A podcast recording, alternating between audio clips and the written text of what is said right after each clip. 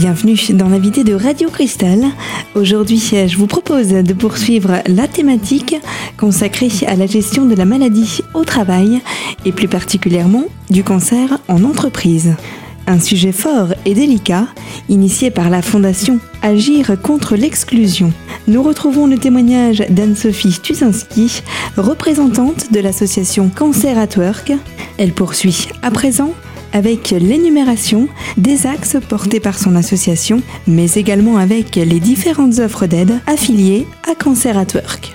C'est quelque chose d'audible et de compréhensible parce que c'est un sujet qui est à la frontière entre la vie privée et la vie professionnelle euh, qui relève souvent de l'intime, euh, avec un poids et une charge dans le regard des, des autres qui peut être difficile à porter. Euh, et la bonne nouvelle, je vous livre, euh, et je la livrais déjà tout à l'heure, une avant-première, c'est qu'en trois ans, puisqu'on vient d'administrer le, le, nouveau baromètre en partenariat avec Opinionway, en trois ans, les choses ont évolué et cette maladie devient moins taboue. Ce qui ne veut pas dire qu'elle est mieux accompagnée, mais en tout cas, sur le baromètre 2016, euh, seulement 52% des actifs pensent qu'il est difficile de parler du cancer en entreprise. Je vous laisserai découvrir dans la presse dans les jours qui viennent les, autres résultats. Et enfin, la dernière mission de cette association qui est Cancer at Work, ce club d'entreprise, euh, c'est de favoriser l'insertion et la réinsertion professionnelle des personnes qui ont soit perdu leur travail après un cancer, soit qui rentrent dans la vie active après avoir été malade. Et je peux vous dire qu'avoir 20 ans, la boule à zéro, terminer sa formation pendant les traitements et rechercher un job, c'est un véritable exercice de style et que c'est vraiment extrêmement compliqué. Et c'est vraiment aussi un de nos points de rencontre avec Face, hein, sur lequel je crois on Oui. a, on a des choses. L'insertion, euh, que ce soit dans, dans tous les styles et autour de l'emploi. on a des choses à faire ensemble. Donc voilà pour Cancer at Work. Si vous avez des questions, vous pourrez me les poser, j'y répondrai bien volontiers tout à l'heure. Le calendrier des actions 2017, je pense qu'il est un petit peu tôt. Je voulais vous parler d'une autre euh, offre que nous avons développée dans le prolongement de Cancer at Work. En fait, quand l'association s'est développée, au bout de trois ans, les entreprises m'ont dit, mais Anne-Sophie, c'est super, on a ce club de partage.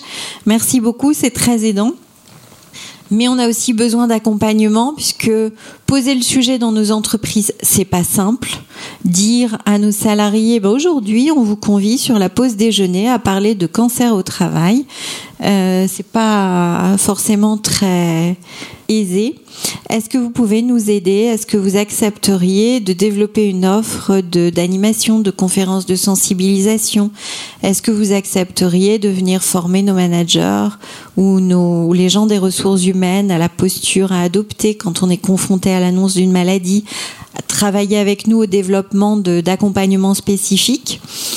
Et donc, je leur ai dit, écoutez, avec grand plaisir, après euh, euh, trois ans d'engagement solidaire euh, dans Cancer at Work, le temps était venu aussi pour moi de gagner ma vie à nouveau, et puis d'essayer de la faire gagner à d'autres malades. Donc, j'ai développé une offre qui s'appelle We Care at Work, une offre de service à destination des entreprises, et elle a la particularité de cette offre d'être portée exclusivement par d'anciens malades ou proches aidants, donc des gens qui ont perdu leur travail à cause de la maladie. Et on a décidé aussi, avec les tout petits bénéfices de ce- cette offre, de créer une offre grand public. Parce que finalement, on s'est aperçu pendant ces quatre années que les questions qui reviennent sont un peu toujours les mêmes. Est-ce que je dois en parler dans l'univers professionnel? À qui je dois en parler? Qu'est-ce qui va se passer pour moi? Euh, Anne-Sophie, je suis manager. Comment je fais pour euh, ne pas être maladroit quand je m'adresse à une personne qui vient de me dire qu'elle a un cancer? Euh, Je pense que cette personne dans mon équipe est malade, mais je ne sais pas comment en parler. Est-ce que vous pouvez nous aider? Donc pour aider simplement les gens, tous les gens, à répondre à ces questions, on a lancé une hotline qui s'appelle Allo Alex au 0800 400 310 au bout du fil pour ceux qui un jour auraient besoin de mobiliser cette hotline dont le service et le numéro sont totalement gratuits, vous aurez des personnes qui euh, ont l'expérience de vie de la maladie et qui ont fait de cette euh, expérience de vie une occasion d'apprentissage qu'elles mettent maintenant au service des autres en répondant à leurs questions. Donc je voulais simplement vous parler également de cette initiative. Avant d'échanger avec Anne-Claire sur sa propre expérience de vie du cancer. Absolument, parce qu'en fait, je, viens de fêter mes 10 ans de guérison fin novembre. J'ai vraiment répondu à face euh, parce que j'aime leur action sociale. Et je trouve que c'est une très belle association. Vous venez d'entendre Anne-Sophie Tusinski détailler les autres initiatives instaurées sur le modèle de Cancer at Work, mais également pour aider l'entourage de ceux qui souffrent. Je vous invite à poursuivre d'ici quelques minutes l'écoute de ces témoignages. Anne-Sophie Tuzinski cédera la parole à Anne-Claire Goulon. Nous découvrirons ainsi un second parcours de vie personnelle et professionnelle avec toujours en trame de fond la pathologie du cancer.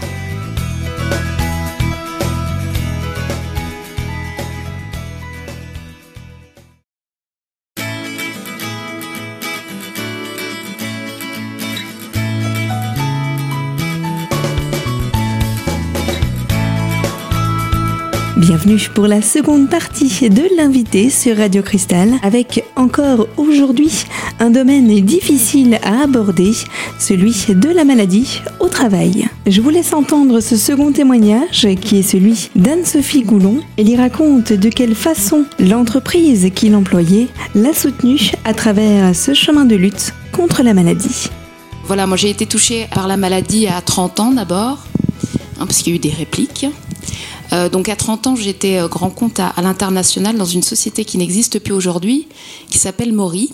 Et j'avais été embauchée euh, très peu de temps avant, puisque j'avais 8 mois d'entreprise quand j'ai découvert un cancer du sein, par hasard d'ailleurs. donc j'ai mon gamin qui avait 4 ans et ma petite fille qui avait 18 mois.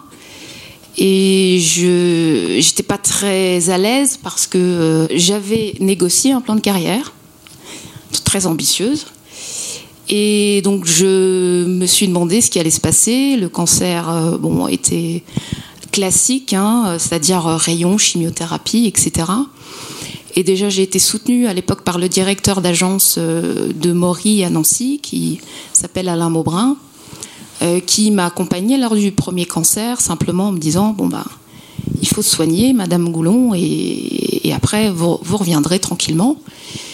Euh, sauf que ben c'est un peu comme la, la série de la tartine hein, qui tombe euh, et, et, ce qu'on appelle la loi de Murphy. Euh, donc mon couple a volé en éclats, donc j'ai divorcé, enfin la totale. Donc effectivement pour un employeur, j'imagine que c'était pas très séduisant, hein, c'est-à-dire on investit sur une personne, elle arrive, elle tombe malade, elle divorce et là on se dit aïe aïe aïe bonjour leur tour. Je suis revenue et j'ai rechuté, la cerise sur le gâteau. Voilà, donc là j'ai eu un second cancer beaucoup plus grave, avec un traitement très très lourd de chimio. Et donc là, effectivement, la perspective de retravailler commençait à s'éloigner un peu plus. Et déjà, je me suis dit que je ne reviendrai certainement pas travailler. Donc, euh, pas mal de perspectives sombres autour. Euh, je voyais pas comment je pouvais raccrocher un petit peu les wagons et en fait j'ai reçu un appel de ce directeur d'agence qui m'a dit Madame Goulon, euh, est-ce que vous avez regardé votre fiche de paye? Alors ça faisait longtemps que je la regardais plus parce qu'en fait elle était à zéro, je touchais que des indemnités. Et donc euh, je lui ai dit ben non. Bah, il m'a dit écoutez vous regardez puis vous me rappelez. Et en fait j'avais une promotion donc ça, c'était assez extraordinaire. C'est-à-dire que bah, finalement, ma négociation de plan de carrière n'avait rien changé pour lui. Et donc, j'avais été promue directrice régionale des ventes. Donc, je l'ai rappelé et je lui dis, mais pourquoi? Il m'a dit, mais vous n'avez pas compris, je vous attends et j'ai besoin de vous. Voilà. Donc ça, c'était quand même assez extraordinaire. C'est quelque chose qui m'a touchée et dont je me souviens. Alors malheureusement cette entreprise n'existe plus, donc j'ai quitté euh, Mori un petit peu avant toutes ces difficultés économiques. Et j'ai rejoint le groupe MGE dans les Vosges. Et j'ai effectivement expliqué mes problèmes de santé parce que quand on revient, on a l'impression qu'on n'est pas malade, mais on l'est toujours parce qu'il y a des traitements qui sont lourds encore derrière. Ça s'appelle l'hormonothérapie pour ceux qui connaissent et qui ont la chance de découvrir un traitement absolument horrible où euh, vous êtes castré chimiquement, donc à 30 ans c'est génial, donc vous avez euh, énormément de difficultés à dormir, vous avez des maux de dos, des douleurs partout, musculaires, etc. Et ça, c'est quelque chose que l'employeur, à un moment donné, doit savoir. Il faut en discuter avec lui de façon assez ouverte, parce que sinon, il ne comprend pas votre état, mais surtout, il ne comprend pas la fragilité de votre santé. Et effectivement, là où il faut lever le tabou, c'est qu'il faut expliquer euh, où on a mal pour pouvoir aménager aussi son poste. C'est-à-dire qu'il y a des petits trucs en tant qu'employeur qu'on peut faire qui sont insignifiants. Hein. Donner une clé d'infirmerie à quelqu'un qui est fatigué, c'est autoriser la personne à aller se reposer une demi-heure. Elle revient et elle est performante. Et c'est discret. Donc il y a des tas de petites choses tout autour euh, qu'on peut aménager. Euh, des déplacements, bah, quand on a mal au dos, on ne peut pas prendre la route pendant 10 heures. Donc ça c'est pareil, bah, on prend le train, on prend l'avion. Donc il faut arriver effectivement à lever ces tabous, sinon on ne peut pas rendre la personne performante. En revanche, quand on vous aide, bah, bien évidemment, vous avez envie euh, d'aller décrocher la lune pour celui qui vous a tendu euh, la main. Et elle est là la performance, c'est-à-dire que vous vous donnez ensuite sans compter. Déjà, vous avez une grande loyauté envers la personne. Euh, et vous lui renvoyez effectivement de la performance économique. Vous allez travailler avec un foulard sur la tête, je vous promets, vous luttez contre l'absentéisme, mais des autres. Ça, c'est important pour l'employeur. Donc, quand il le mesure, il le voit, euh, bien évidemment, vous portez aussi un message euh, différent autour des salariés et des collaborateurs qui sont avec vous. Les gens se plaignent un petit peu moins et vous, voilà, vous, vous êtes beaucoup plus positif hein, parce que vous, si vous avez rencontré des malades, vous savez que vous ne pouvez pas vous plaindre auprès d'eux et euh, vous avez affaire à des gens qui sont extrêmement positifs et qui sont plutôt des courroies de transmission d'énergie euh, que, euh, bah, bien évidemment, des murs de lamentation. Et ça, c'est important en entreprise, je pense, dans une équipe. Voilà, donc le, message que je voulais faire partager aussi avec des dirigeants d'entreprise, c'est effectivement, il faut mesurer à un moment donné que la maladie du cancer, derrière, c'est souvent 5 ans, 6 ans, 7 ans de fatigue chronique. Euh, c'est des examens, donc des absences. Avant les examens, il y a des petites étapes de stress euh, et qu'il faut arriver.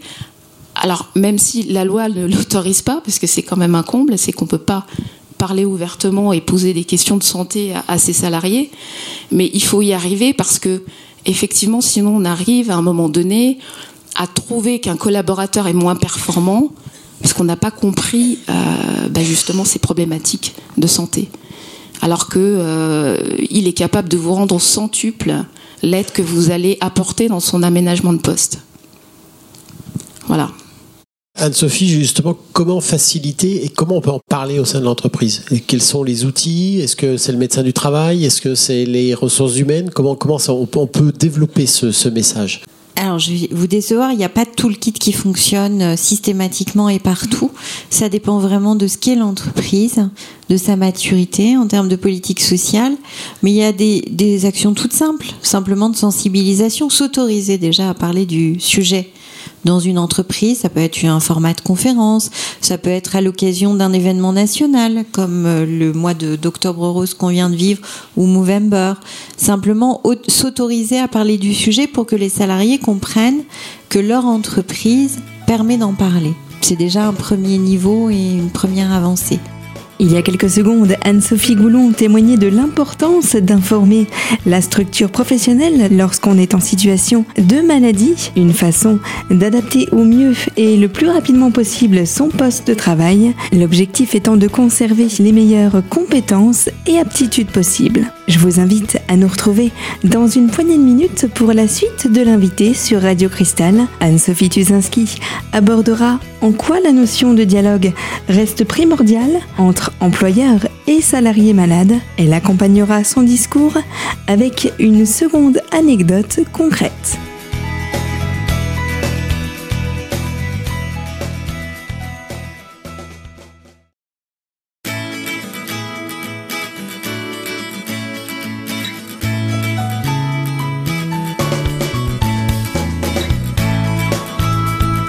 De retour pour la dernière partie de l'invité sur Radio Cristal avec cette interrogation comment conjuguer au mieux maladie et vie en entreprise? Nous retrouvons notre interlocutrice principale, Anne-Sophie Tuzinski. Elle nous livre quelques alternatives instaurées par une société employant une personne atteinte de cancer et nous explique les bénéfices ressentis par les deux parties. Ensuite, on peut construire des choses un petit peu plus complexes. Je vous invite à écouter vos salariés et à leur demander quelles sont les attentes sur le sujet. Parce que souvent, ils ont en eux, et vous avez en vous, chacune des entreprises, déjà un certain nombre de solutions très simples à mettre en place. Le deuxième exemple que j'avais en tête tout à l'heure, il prend place dans un univers qui est celui de la grande distribution. On avait une caissière qui euh, avait eu un cancer, qui a eu un cancer. Les conséquences de son cancer, c'est qu'elle devait aller très souvent aux toilettes. Mais elle ne l'avait dit à personne. Et donc, à chaque fois, elle fermait sa caisse et elle s'absentait. Et rapidement, ses collègues en ont eu assez, en disant elle est fainéante, pourquoi elle s'absente tout le temps, euh, elle n'a pas envie de travailler. Donc il y a un climat assez délétère et assez euh, virulent, voire violent, qui s'est installé au sein de l'équipe à tel point que cette personne a fini par aller voir le médecin du travail et lui dire je n'en peux plus. J'ai déjà un cancer et des conséquences associées. Et en plus, maintenant, je suis complètement stigmatisée. Le médecin du travail l'a convaincu d'en parler. Et on voit à quel point la parole et la libération de la parole est importante. Ils ont organisé un échange avec le manager opérationnel et ils ont organisé un échange avec l'équipe de caissière avec laquelle elle travaillait. Et en fait, la solution est venue de l'équipe. D'abord, ils étaient un petit peu au départ euh, gênés d'avoir euh, activement jugé le comportement de leurs collègues. Ensuite, ils se sont dit il faut qu'on trouve une solution. Donc, ce qu'ils ont proposé était simple et simple d'ailleurs, c'est toujours en place. On va t'installer à la caisse qui est la plus proche des toilettes. Et on va travailler systématiquement en binôme. À chaque fois que tu auras besoin d'aller aux toilettes, tu nous fais un petit signe, on ferme ta caisse, on récupère la file sur notre caisse et puis euh, les clients euh, se, mettront dans notre file. Bah, ça, ça a super bien fonctionné. Ça a eu des effets positifs à plusieurs niveaux. D'abord sur la personne elle-même, parce qu'elle s'est sentie comprise, elle s'est sentie soutenue. Sur les collègues qui en fait étaient extrêmement fier d'avoir trouvé la solution tout seul quand on pensait devoir faire appel à des tas d'experts, ergonomes ou autres. Là, la solution était toute simple et elle venait d'eux. Ils étaient très fiers de la solidarité qu'ils portaient à leurs collègues, ils le sont toujours d'ailleurs.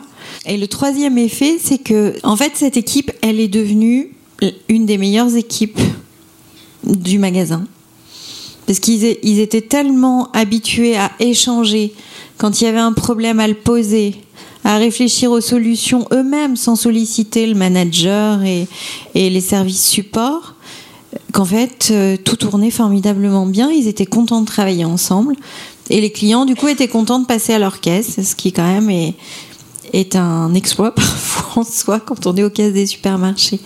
Voilà, c'est le, c'est le deuxième euh, exemple que je voulais vous citer je crois qu'il faut, c'est simple en fait, et c'est vraiment à notre portée de, et à votre portée de dirigeant d'entreprise que de poser le sujet.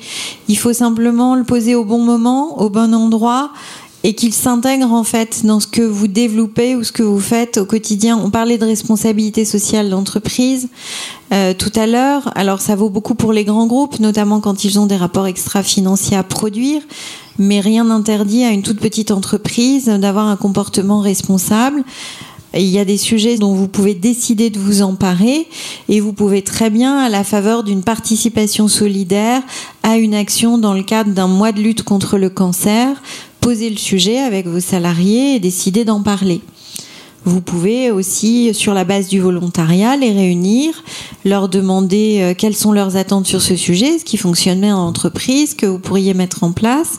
Et quand vous avez la chance d'avoir des gens euh, parmi vos salariés qui euh, vous disent je suis malade ou j'ai un cancer, faire de cette opportunité une occasion d'apprentissage pour travailler avec eux sur une amélioration plus globale pour l'ensemble de vos salariés de l'intégration euh, de la maladie dans votre entreprise.